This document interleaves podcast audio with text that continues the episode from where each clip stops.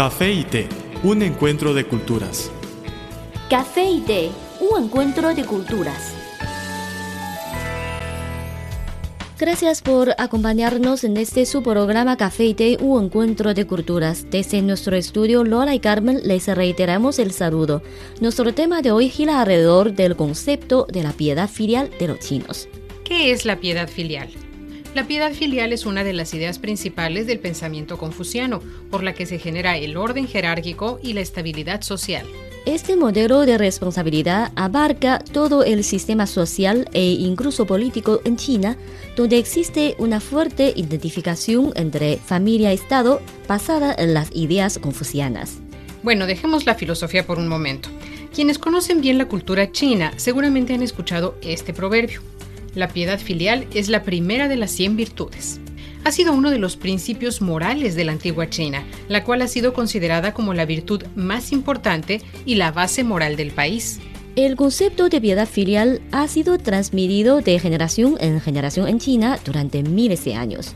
Hasta hoy, la mayoría de los chinos siguen estando de acuerdo en que los niños deben mostrar piedad filial a los padres y otras personas mayores de la familia como los abuelos. No obstante, debido al desarrollo económico, el problema del envejecimiento, la perfección del sistema de seguros y pensiones, la tendencia de la occidentalización después de la apertura, la estructura de la familia china y las relaciones entre sus miembros también están viviendo transformaciones. En la actualidad, China cuenta con 185 millones de personas mayores de 60 años. En 2050, esa cifra se disparará a 480 millones, es decir, el 35% de la población. Hay cada vez más ancianos de nido vacío, quienes son los que no tienen hijos o sus hijos por cuestión de trabajo o estudios no viven a su lado. Muchos de ellos cobran pensiones de jubilación o sus hijos les mandan dinero regularmente no dependen prácticamente de sus descendientes en el sentido financiero, pero aún así las necesidades cotidianas y psicológicas de estos mayores se van convirtiendo gradualmente en un severo problema social.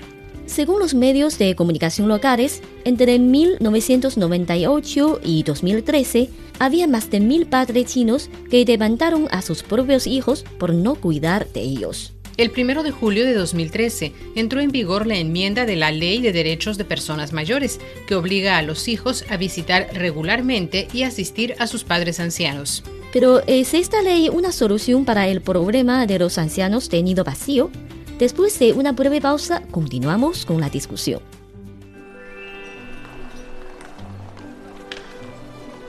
Había una vez una taza de café que rondaba sola por la barra de un restaurante. Pero un día apareció una taza de té y ambos se hicieron amigos. El encuentro de dos culturas se tornó en una mezcla de diversión. ¡Eh, eh! Y conocimiento. Esto es Café y Té, un encuentro de culturas.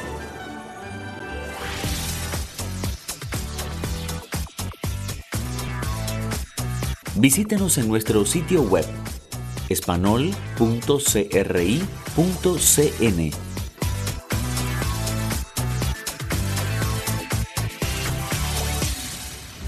Bienvenidos nuevamente a su programa Café y Té, un encuentro de culturas. Soy Carmen González, a mi lado mi colega Lola. A los que acaban de llegar a la sintonía, mil gracias y la invitación para que permanezcan con nosotros.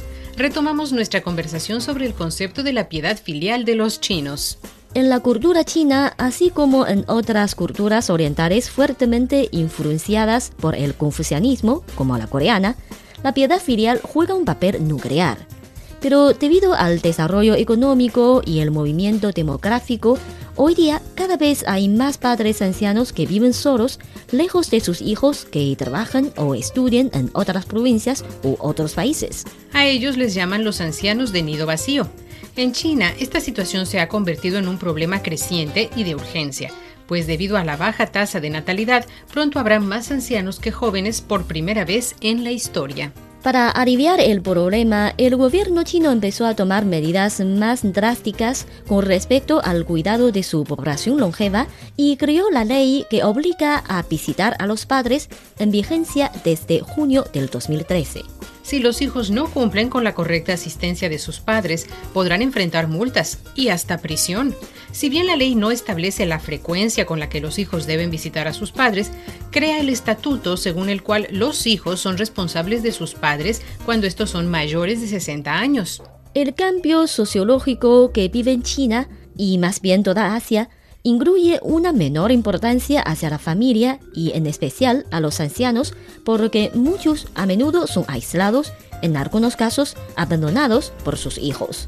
Tradicionalmente los hijos solían vivir con sus padres cuando se hacían mayores en casas que albergaban tres generaciones. Este ya no es el caso. Parte del problema es que, aunque algunos de los ancianos se vuelven débiles y viven con enfermedades crónicas, no están incapacitados hasta el punto en que necesiten cuidado constante en un hogar de ancianos. Los hijos no se dan cuenta de que sus padres necesitan ayuda adicional. Susana Tejeda, psicóloga social de la Universidad de La Plata, ha publicado en el sitio web de esta universidad un estudio según el cual los hijos que se ocupan de sus padres y los ven regularmente padecen menos problemas de estrés y depresión pero los hijos jóvenes cada vez están menos en contacto con sus padres. La ley que entró en vigencia en 2013 tiene una importancia simbólica, ya que es poco probable que los padres denuncien a sus propios hijos, pero es fundamental para revertir esta tendencia de desvalorización de la vejez que se da en las sociedades modernas. El café es una de las bebidas más populares de Occidente. El té es la bebida tradicional de Asia. En la actualidad, podemos degustar en un mismo lugar de sus distintivos sabores. Así como el café y el té, las culturas de Occidente y Oriente tienen sus similitudes y diferencias. En nuestro programa podrá conocer algunos aspectos interesantes que estimularán sus conocimientos. Esto es Café y Té, un encuentro de culturas.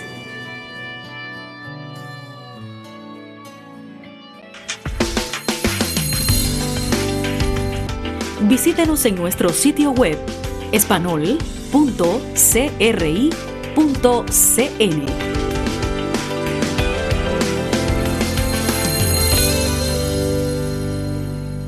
Café de un encuentro de culturas sigue junto a usted. Somos Carmen González y Lola Lee. En nuestro espacio de hoy seguimos conversando sobre la piedad filial. El 1 de julio de 2013 entró en vigor la enmienda de la Ley de Derechos de Personas Mayores que obliga a los hijos a visitar regularmente y asistir a sus padres ancianos.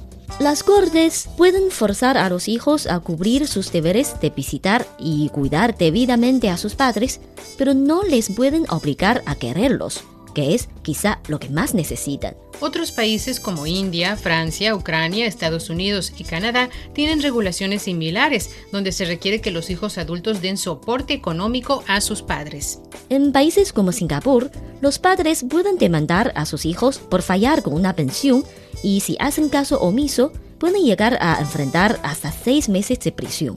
La ley implementada por el gobierno chino se modificó con el fin de que ésta también incluya el cuidado emocional o de lo contrario los padres podrían demandar a sus hijos y llevarlos a la corte.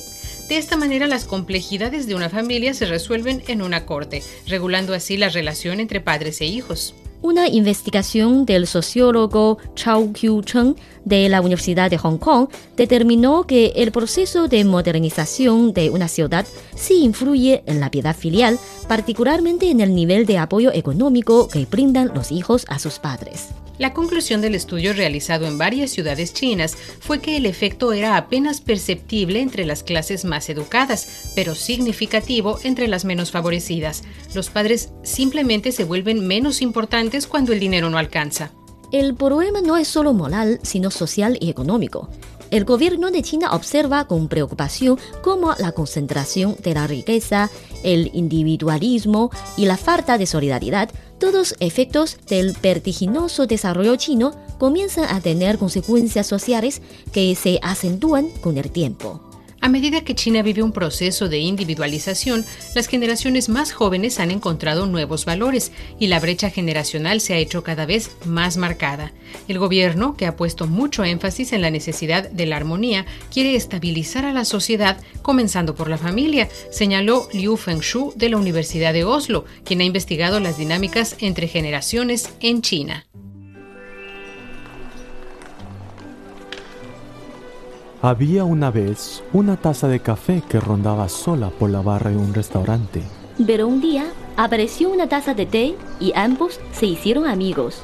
El encuentro de dos culturas se tornó en una mezcla de diversión. ¡Eh, eh! Y conocimiento. Esto es Café y Té, un encuentro de culturas.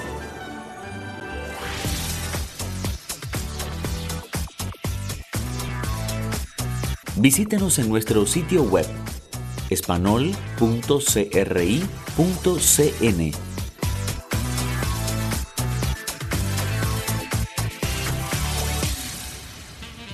Somos Lolari y Carmen González, presentadoras de este su programa Café y Té, un encuentro de culturas. Ya nos acercamos al final del espacio de hoy.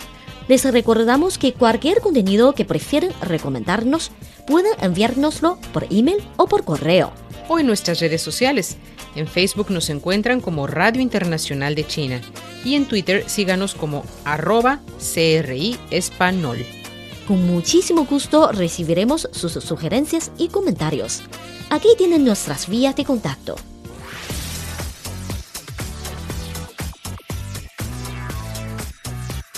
Radio Internacional de China, una ventana abierta al mundo. Nuestro correo electrónico es spa.cri.com.cn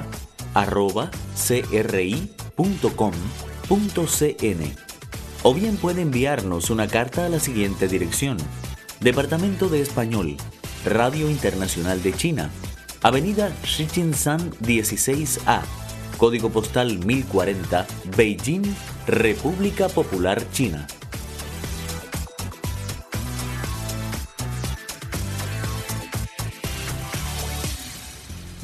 Ya saben cómo localizarnos. Por favor, siempre indiquen para café y té en el asunto de su email o en el sobre de su carta. Aquí finaliza Café y Té, un encuentro de culturas, un programa hecho especialmente para usted. Desde nuestro estudio se despiden Lola y Carmen. Les esperamos en la próxima entrega. Hasta pronto. Chao.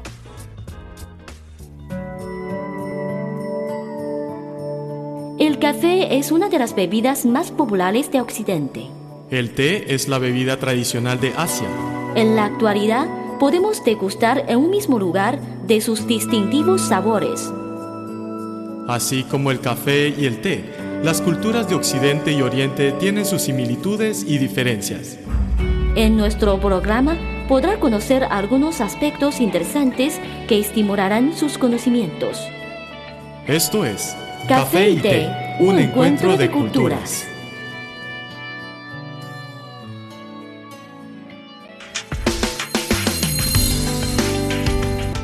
Visítenos en nuestro sitio web espanol.cri.cn.